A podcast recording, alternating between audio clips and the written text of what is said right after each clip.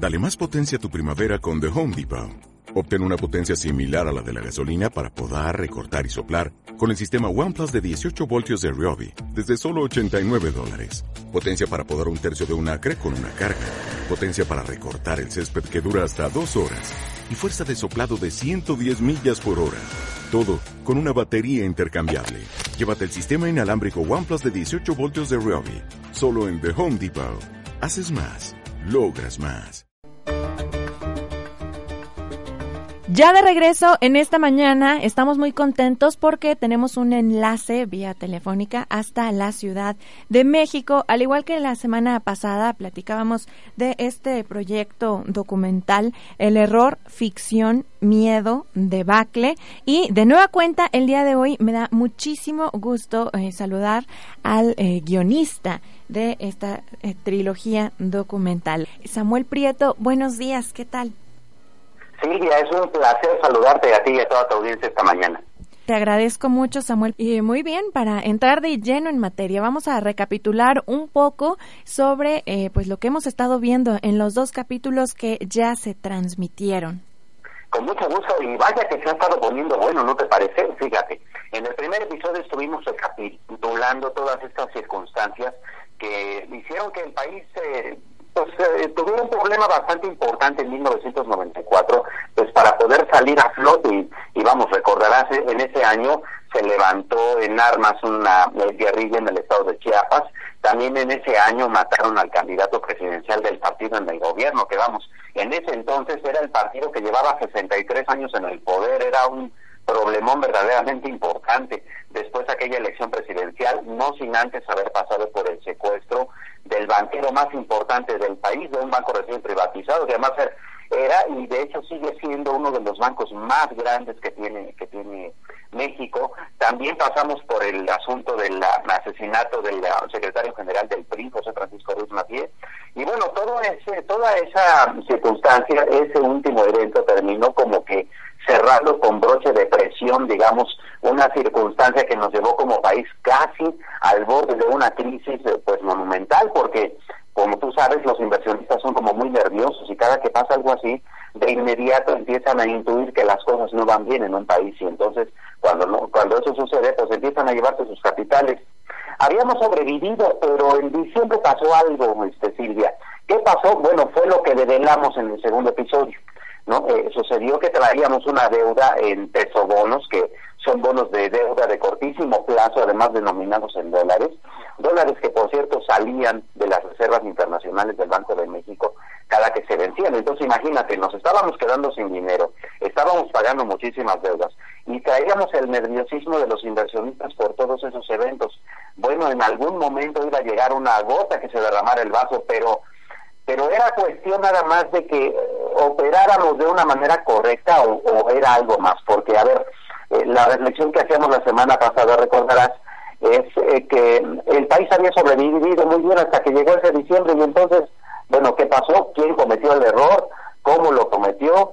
Este, es más, ¿cuál fue el error, no? Bueno, eso fue lo que revelamos en, en el segundo episodio cuando estuvimos hablando de esas 72 horas que fueron cruciales para el resto del futuro del país, incluso hasta nuestros días, Silvia.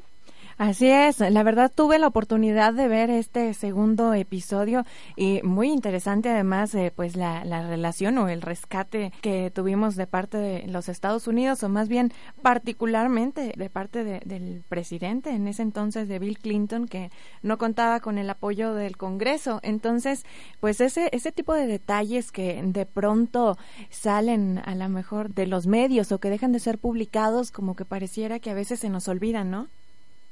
Es correcto, porque además, eh, fíjate cómo las circunstancias de repente van cambiando, ¿no? Eh, actualmente, por ejemplo, el presidente de los Estados Unidos utiliza las órdenes ejecutivas, pues casi como poner caramelos, ¿no? Diario, diario eh, firma una, ¿no? Y en ese entonces no era así.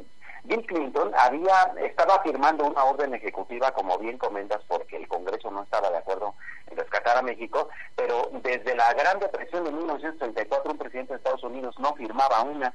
Entonces, vamos, era un momento histórico bien importante, porque además, imagínate, si Estados Unidos no hubiera acudido al rescate de su socio comercial importante que es México, pues entonces hubieran sucedido cosas eh, verdaderamente impensables, no solamente en el país, sino incluso en el mundo. Acuérdate que incluso el, el llamado efecto tequila ya se había eh, llevado pues este a muchas bolsas, sobre todo latinoamericanas y algunas asiáticas, a una pérdida de puntos muy importante.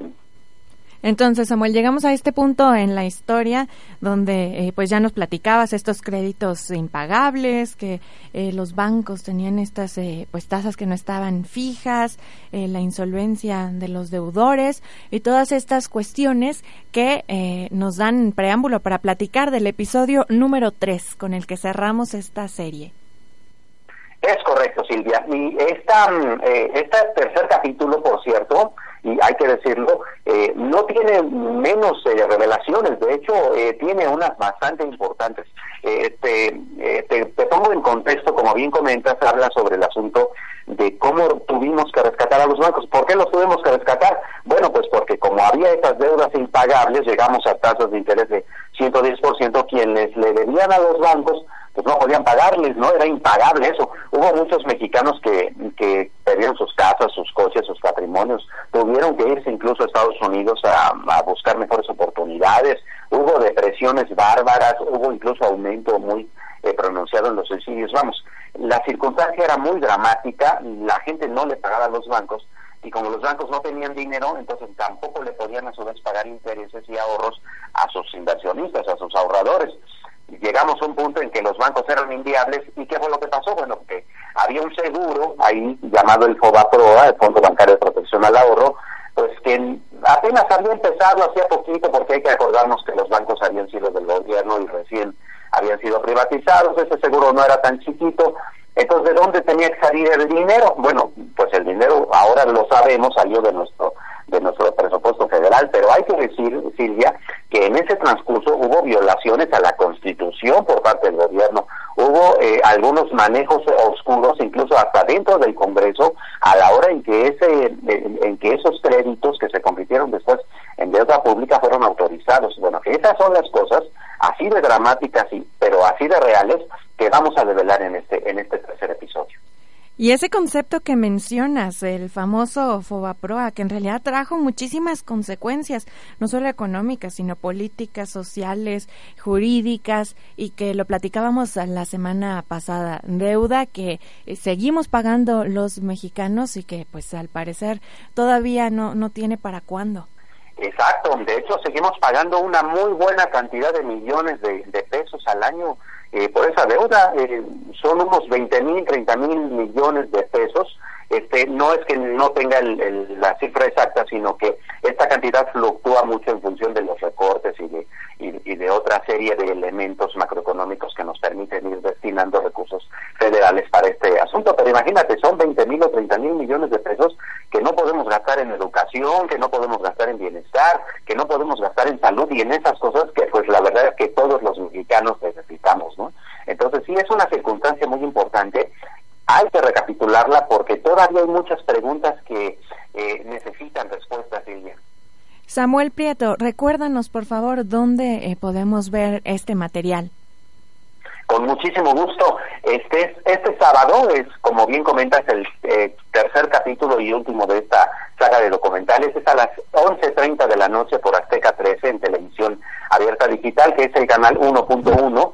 Eh, y también estamos eh, transmitiéndolo en tiempo real en Internet en www.azteca13.com diagonal documentales, pues para todos estos eh, jóvenes milenias y, personas que gustamos de la tecnología y que de repente pues queremos ver el documental en nuestro dispositivo móvil favorito, el celular, la tablet, la misma computadora, ¿no?